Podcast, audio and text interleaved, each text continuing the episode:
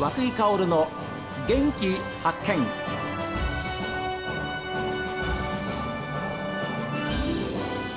おはようございます。和久井薫です。和久井薫の元気発見。一日の始まりは私が発見した北海道の元気な人と出会っていただきます。今週は北海道観光についてお伺いするために洞爺湖町にやってまいりました。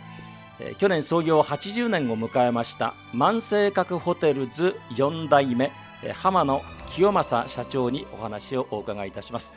えーどうぞよろしくお願いいたします、おはようございます。よろしくお願いします。えー久しぶりに私は洞爺湖にやってまいりましてやっぱりいいですね、えー今お邪魔しているのが一番上でしょうか？こちら客室の最上階になりますね。最上階でしかはいもこれ特別室ですね、これあの以前あの天皇陛下お泊まりになった部屋です。ありがとうございます。は あ大変恐縮しております。私もあの洞爺湖にお邪魔したのはそうですね2008年の洞爺湖サミットあの時はい。以来ですねこうやってホテルの中にお邪魔しているのは改めまして、えー創業80周年おめでとうございます。ありがとうございます。どうなんでしょうか長くこうやって北海道のホテル業界をリードされてこられたわけですけれどもはい。浜野社長としてどんなふうに受け止めてらっしゃいますか？えーと私が社長になったのは2011年、はいであのご紹介の通り4代目なんですけどもええ、もともとですね私のあのひいおじいちゃんがはい。二木町で農家を営んでおりまして。で次男だったもんですから。はい。家を出て、えーいろんな、まあ、ご商売をされてですねはい。小売屋さんですとかお肉屋さんですとかそれである時この洞爺湖に来て昔あの列車が阿武田の港からこう洞爺湖に来てたんですけども、はいその駅を降りてこの洞爺湖の湖と羊蹄山そして桜並木を見てはい。ここで商売を始めようっていうことで始めたのがきっかけなんですね。はいそういうお話は、はい社長ご自身やはり小さい頃からこう代々こう語り継がれてこられましたことなんでしょうか？そうですねもう父からあのよく聞かされたお話ですね。ああ三代目はい社長さんでいらっしゃいますね。はいということはですかいずれ自分としては、うんこの万世閣万世閣ホテルズ全体をこう率いるうんトップになるんだなっていうふうなお考えはその頃からやっぱり終わりだったんでしょうか？いや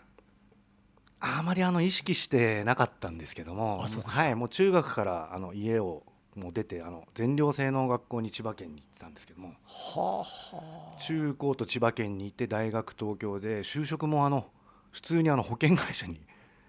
就職をいたしましてえ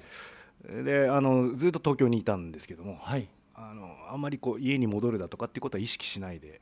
はい、はあ。じゃあそれはきっかけはどんなことだったんでしょうか？あのサラリーマン5年目ぐらいの時にですね突然あの戻ってこいっ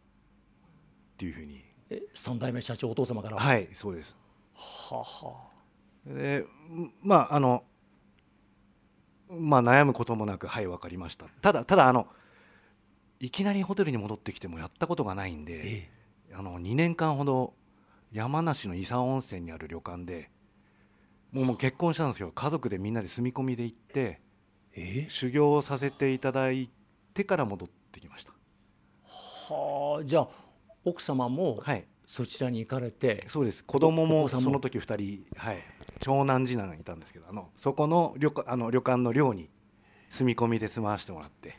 はあはあ。じゃあそれはやがてやっぱりトップとして、えー、洞爺湖に戻るであろうという仕事をするであろうというふうな勉強のためですかね。そうですねあのそこの旅館の大将が非常にいい大将で、はい。どうせあの家に戻ったってお前なんかこう偉そうな感じでこういう そういう扱いを受けるんだからええ。ということでもう朝6時からですね、はい。もう夜の12時過ぎまでずっと現場仕事をやらせていただきましたいろいろこう細かいところまではやっぱり勉強されたわけですね。あの1年間はあの朝レストランのセッティングっていうんですか宴会場のセッティングをして、それが終わってからあの部屋の清掃に入って。えでへその後あのちょうどあの山梨の甲府盆地にはい行ってフルーツ狩りのお昼お客さんがたくさん来える、ええそのフルーツ狩りのお客さんの昼食の受けと準備をしてそれが終わるとすぐ今度あの夜の宴会の料理上げをしてでそれであの宴会の裏方でお客さんのビール運んだりですとかええ。料理運んだりですとか。はでそれが終わると今度宴会場を片付けて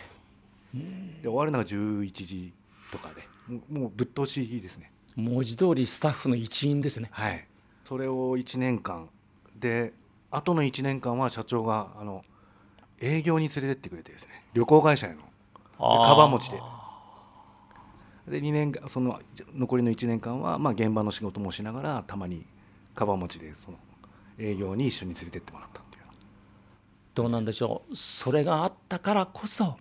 やっぱり今4代目としての下地は出来上がってきたっていうふうにお考えですよね。そうですね。あのその現場経験がやっぱりホテルに戻ってきた時にうん。社員がこうどう動いてるんだどう思ってるんだろうかっていうのがよく分かりましたね。はい修行された1年と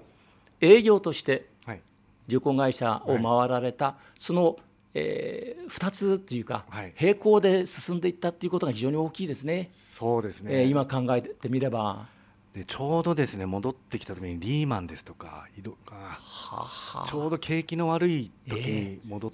てきたもんですから、はい。あのお客さんがもうあまりなくてですね。あ。ただその営業で社長に連れてってもらった営業先をひたすら回ってなんとかこう数字を作ったっていうそういうこともあったんでとても良かったですよね。いやそれはきっとあのそそのまま大学からあるいはその、えー保険会社にお勤めになってそのまま洞爺湖に戻ってきたらあ経験できなかったことですよね。ちょうど、うん、ちょっと調子っ外れな感じになってたと思いますね。あーですからそういう意味では本当にその頃から人とのつながりを大切にされてこられましたね。はい、あー。どうなんでしょう。創業80年っていう本当に長い歴史を、うん。まあ、こうやって経過されてるわけですけれども、うん。皆さんに愛されている理由はどういうところに終わりっていうふうに考えてますか？弊社があのそそれぞれの館なんですけども北海道の方にもう普段着で年に何回でも来ていただきたいようなそういう宿を目指してるんですよね。ですねふあの例えば仕事が終わって疲れたから、まあ、そのままもう軽トラに乗ってそのまま来ていただいてはいお泊まりになっていただいてまた翌日仕事に行くようなそういう気軽な感じでお宿を利用していただければなっていうふうに思ってます。